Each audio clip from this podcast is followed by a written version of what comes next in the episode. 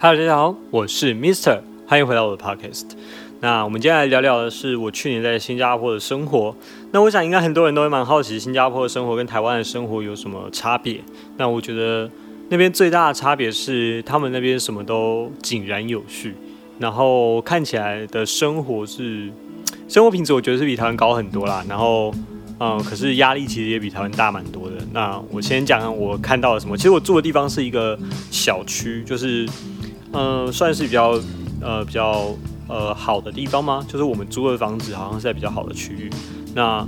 那个区域其实那边还蛮多独栋的房子。那新在新加坡要买到独栋的房子其实不简单啊。对，就是走过去全部都是什么宾士、B N W 那种感觉。那呃我们那个时候去住的地方就比较离车站有一点距离，然后也是在新加坡比较呃比较西部了。对，就是西部的地方，然后也是比较。远的地方啦，那可是问题是那边就是生活品质很好，然后环境也很不错。那在那边生活，其实生活品质为什么会好？其实他们那边的每一栋房子可能是受到英式英式英国殖民的原因啊。那那边每个人家都有游泳池，可能不是一个家有，但是一个社区一定会有一个游泳池跟一个健身房。那不管大小，但是一定会有。然后。我们有看过，就是那个在社区内没有了，然后他们就直接在对面买一块地，然后上面插一块牌，子，然后写说某某某社区专属俱乐部游泳游游泳俱乐部。可能是因为他们也在赤道，所以其实蛮热的。我们那时候冬天去都还有三十二度哦，超热的。然后，然后就是就是还我我认为的生活品质就是很好，就是你可以随时随地都可以健身运动，然后也可以放松一下。不过压力大，为什么呢？我那时候跟我我去实习的时候，我去那边问本地人，那呃，我是做我是做医疗相关产业的嘛，那其实那边的人就有说，他们早上六点就要到医院，然后晚上十点才回家，隔天早上六点又要到医院，然后隔天又是晚上十点才回家。我觉得是超累，而且他们一个礼拜的工作是六天，不是五天，不像台湾是工作五天，他们是工作六天，所以。真的蛮累，他们那边的工作是真的很累，然后而且压力很大。那你上班时间你就看到一堆人挤进地铁站，然后下班时间又一堆人挤出来地铁站，然后就是每个人步调都超快。那他们那边的晚上，就是我觉得比台湾精彩很多，非常的热闹，而且就是有点，就是你会觉得说，白天大家都忙着工作，可是晚上大家就是忙着出来玩。就是像呃乌节那个地方，就是他们最热闹、最多百货公司、最多精品业的地方。哦，那个晚上真的是挤的挤的要死，就是连平日晚上都是，就是人一堆，不会像台湾可能说哦平日晚上就比较冷清啊，或者是大家都还在做自己的事情。不，他们晚上那边就是一堆人，不管是商业旅游还是什么的，但就是很多人就是。然后，所以我觉得新加坡的日子给我的感觉就是紧张，然后。呃，非常的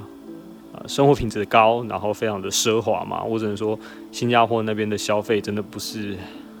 不是不是台湾人负担得起的。那边的消费真的是非常的可怕。至少你在那边基本的生活开销就是大概四到五万嘛，基本开销就是差不多这个价钱。那边的底薪也差不多就是五万多六万台币。那我有跟那边新加坡人聊过，那他说其实他们那边的那种打工啊、超商啊。其实基本上都不是新加坡本地人在做，都是马来西亚啊、印尼啊，从隔壁呃坐船来这边工作，或者是马来西亚过桥来这边工作的。那主要原因就是因为薪水大概就是三四倍差啦，所以你在这边工作一年，等于在你们自己本来的国家工作三年、四年的以上的经济水准，所以大部分人会选择来新加坡这边工作。那这些比较低阶的工作就是给给那些过过来工作的人。那不过，因为新加坡是一个种族比较多元的国家，所以我认为他们就是虽然他们不会表达出那种对你的尊敬感，但是其实他们也不会歧视你啊，就是对你都蛮好的，然后也蛮客气的，然后就是会呃喜欢跟你有一些互动，了解一下你们国家的背景，这是我接触到的。他们对于文化是蛮开放，而且蛮多元，而且蛮愿意接受别人对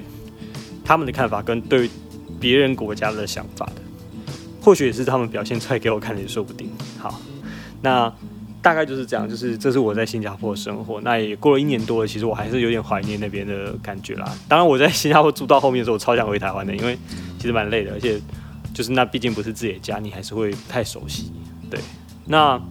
呃，我在那边的音乐生活，其实就要说回到我之前有提过的 Secret Signals 这家厂牌。那这家公司它是专营就是欧美音乐市场跟东南亚音乐市场的。那那时候他找到我是因为他说他在网上看到我的网站。那可是那个负责人其实看不懂中文，他只是就写信想说啊试试看吧，反正有中就有中，没中就算了。然后结果没想到我居然还回他了，然后他就他就说他非常的意外，而且他觉得还蛮开心。那他那一封信其实就是说想要跟我合作，介绍一些艺人，想要去推广一些艺人。那我那时候其实不知道他手上的艺人有谁啦，那时候他也是他们才刚起步没多久，所以其实也没有什么太过于大牌的艺人。不过其实。我我我认为这也没有什么关系，就是合作看看，然后也是蛮有趣的。那很意外是他们现在跟 Phineas 合作，所以我也有机会采访到 Phineas。那这是对我来讲最大的荣幸，也是最最快乐的事情，就是能够采访 Phineas。那好，所以呃，Secret Signals 那个时候跟我合作之后，我大概过了一年多，就跟他们说，哎，我这今年要去新加坡，那我可以去找你们。他们说，哦，当然可以啊。那我就去找他们了嘛。那我大概。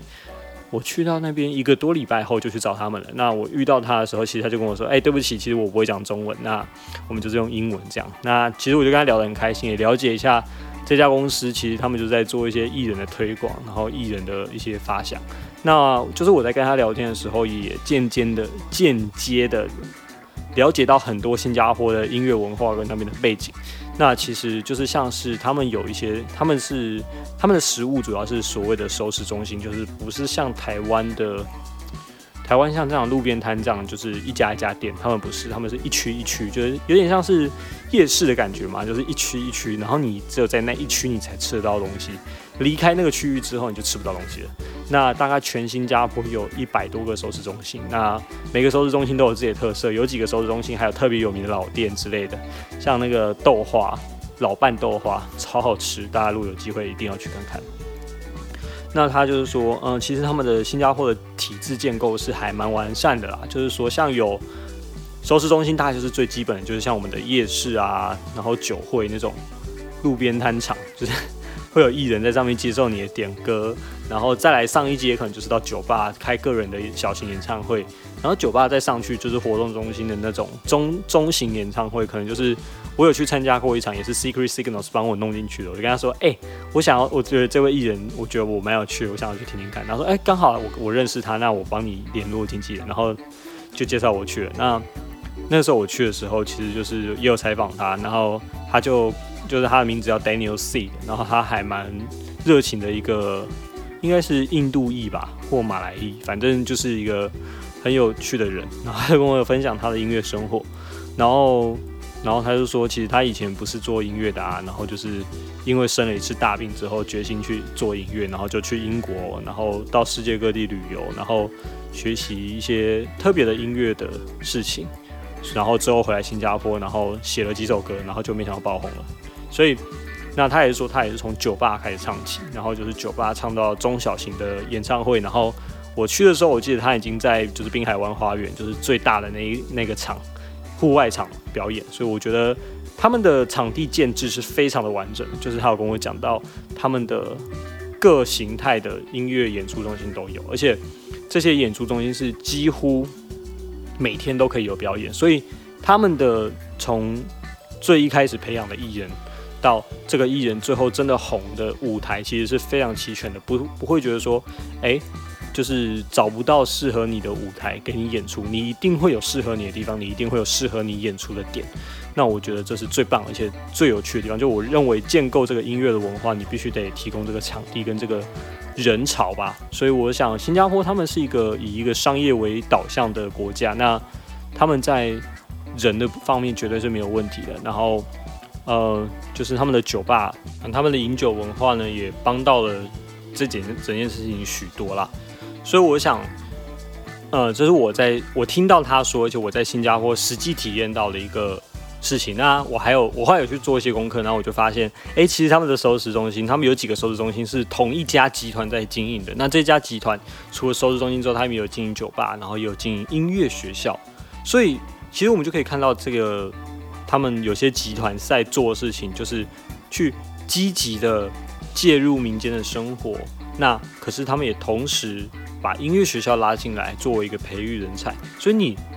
在这间音乐学校就读，你就可以去这些地方驻驻唱。你有舞台，你有表演的地方，你有发挥的机会，那你当然也就有红的机会，然后你就有成长、持续成长的空间。那我想这是我在台湾没有看过的。那或者是我自己对于台湾的整体音乐文化还不够了解，也有可能是我对于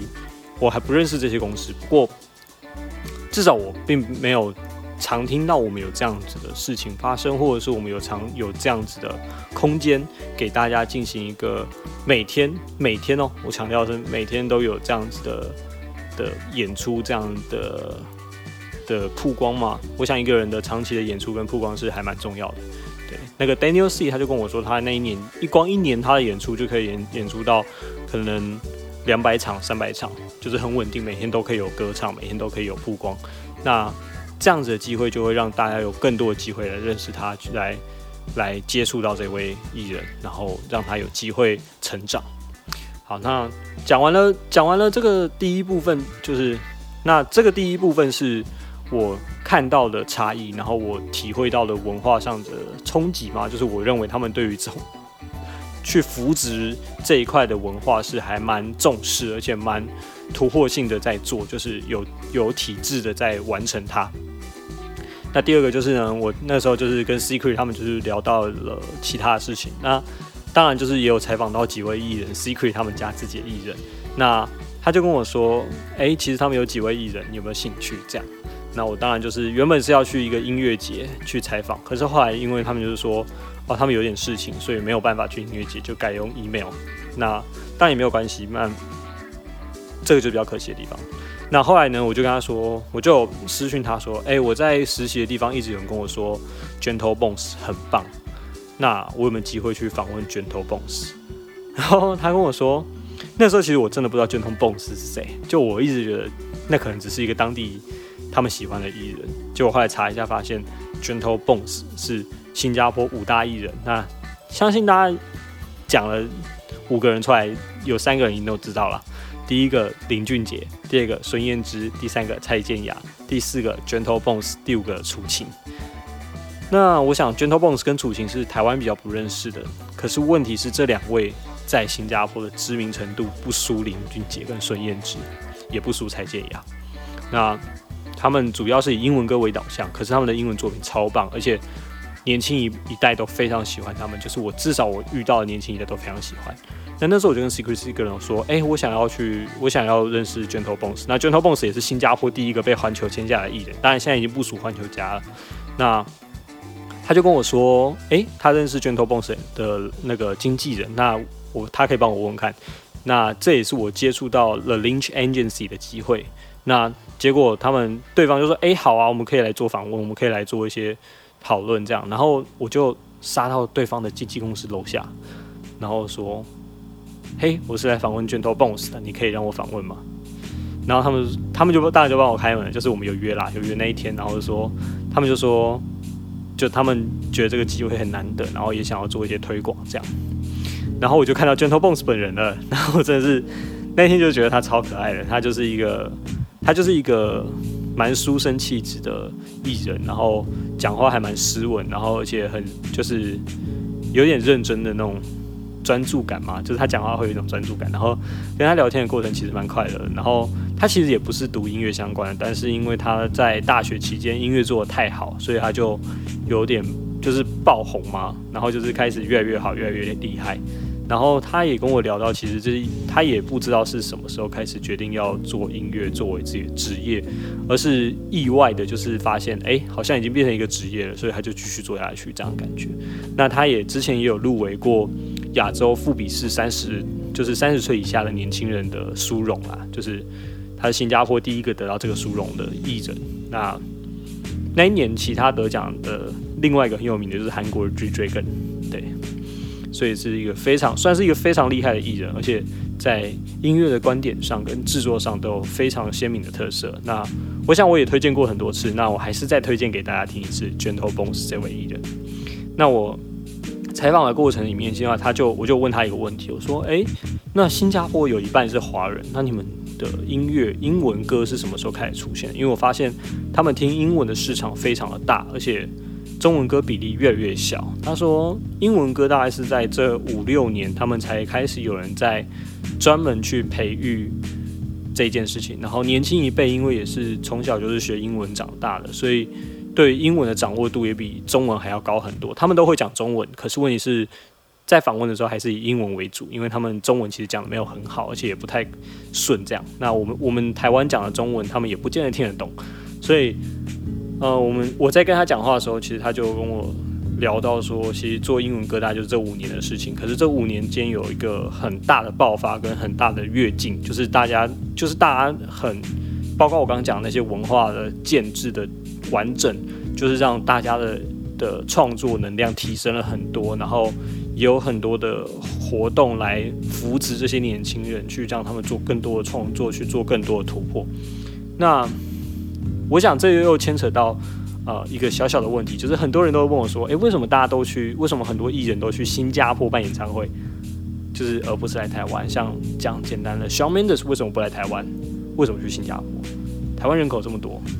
那我想跟大家分享一个小东西，就是我们在看我在看后台数据的时候，其实。台湾的英文歌人口只聚集在双北，就是台北跟新北。这个之后我会再做一集跟大家分享。但是先讲一下，就是反正只聚集在双北啦。那双北以外的话，前当地前一百名的歌手都不会有欧美歌手。所以那可是问题是新加坡前一百名几乎全部都是欧欧美歌手，所以光那个聆听的人口就远胜过于台湾。所以很明显的是，为什么大家不来台湾办演唱会，而是选择在新加坡办演唱会？第一是新加坡它是一个比较国际化城市，第二它的人口就够多，然后听英文的受众也高，覆盖率几乎是九成以上。台湾的英文歌覆盖率大概只有三成、两三成左右而已。所以由此可知，为什么大家愿意去新加坡？那为什么英他们的英文歌文化会发展的这么快、这么的顺畅，然后也这么的蓬勃？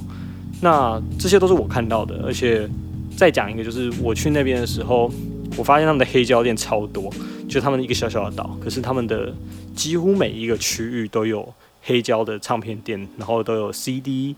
那我想这也是在台湾我很少见的，我不觉得台湾？我觉得台湾除了台北以外，很多地区的唱片行都算少，偏少，就是密度来讲都算是少。可是新加坡连一个商场里面就有可能有一间超大的黑胶店，超大的唱片行，然后。走出去，可能过没几条街，又有一家什么小型唱片行、独立唱片行。我觉得这就是一个音乐文化很大的差距啊！就是他们那边的人是很乐意去买唱片，很乐意去逛唱片行，很乐意去就是去聆听一些新的音乐、新的刺激，然后新的突破。我觉得这是很酷的。就是，所以也是我去了新加坡那一段期间，我认识到了很多音乐人，然后认识、听到了很多的音乐故事。也开启了我对于东南亚音乐，还有一些嗯欧美独立市场的更深的认识。然后也在那个时候，我觉得说，哎，我是不是也可以更多的去做这些介绍，更多的去做这些采访，然后也就刺激了我产生了百兆线上音乐杂志这件事情。所以，我想今天想跟大家分享的呢，就是我在新加坡这一段经历吧。就是我我跑到人家的门口去跟他说，哎。我想要采访你家歌手，然后这是对我来说是很大的突破啦，因为其实毕竟人生地不熟的，然后还跑跟跑去跟人家说，我想采访你家歌手，你愿不愿意让我采访？然后再来就是我看到了他们当地的音乐的文文化的建构，文化的的一个体系，完整的完整的建构啦，完整的完整的层次嘛，就是说在台湾是没有没有办法有看到这么蓬勃的。文化发展、文化的互动跟音乐的培养，那我觉得这是比较可惜的。那至少我在新加坡看到这个，然后带给了我这样的体会。那我也因配配合着那些数据，我就更了解说，诶，原来为什么西洋艺艺人不愿意来台湾，而是去新加坡开演唱会，而是去日本开演唱会。就在那个当下，我就瞬间的理解，那也分享给大家听。好，那我们今天的今天就差不多到这里，下一集我会跟大家去更多聊数据面的东西，那也跟大家分享一下台湾的西洋音乐文化，还有西洋的一些西洋音乐在这个市场上所面对到的一些困境。那当然之后我也会去找一些市场内的人士。业界内的人士来跟大家做一些更有趣的分享，还有他们所看到的问题。那今天的 podcast 就到这里啦，希望大家喜欢，也希望大家去跟我分享你在新加坡生活过的经验哦。如果你有去过的话，那我是密室生活飞叶，不要忘记追踪我的 Instagram、Facebook，还有订阅我的 podcast。如果你喜欢的话，那我们下次再见喽，拜拜。